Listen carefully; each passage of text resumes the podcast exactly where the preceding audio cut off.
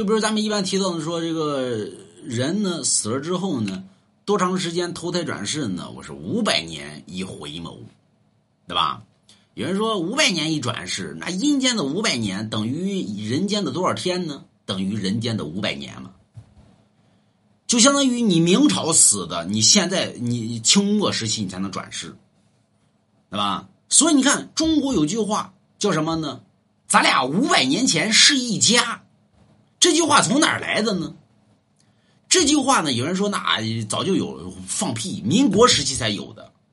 啊，民国之前没有这句话。有人说我清清我清我我听清朝人都这么说，你那是看电影电视剧，你那是清朝没这话。那么为什么呢？明朝时期呢，这个三次大移民，因为很多地方呢，那像扬州城就剩下十几户了，那都没人了，那都啊，很多地方打仗呢都打的没人了，怎么办呢？从山西大槐树往外移，山西人多，所以从山西大槐树往外移啊，这个就咱们到现在为止，咱去山西红桐大槐树，对吧？那还有砸锅分家，这事儿是真事儿，对吧？所以。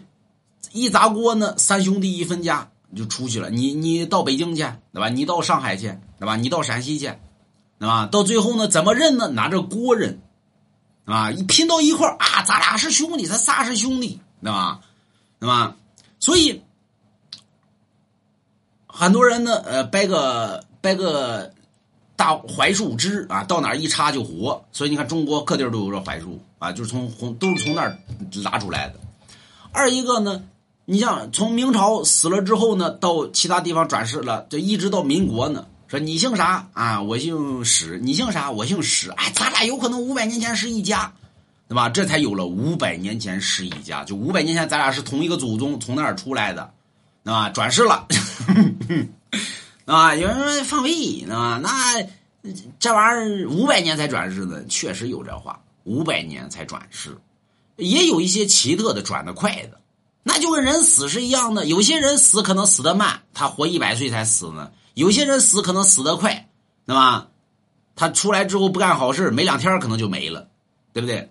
所以转世投胎也一样，人有阳寿，鬼有阴寿。但是按正常，就跟咱们说，人正常活多大呢？啊，正常的话一般活七八十岁，七十为稀，七十古来稀嘛，啊，七十为稀，八十为寿，九十为妖嘛。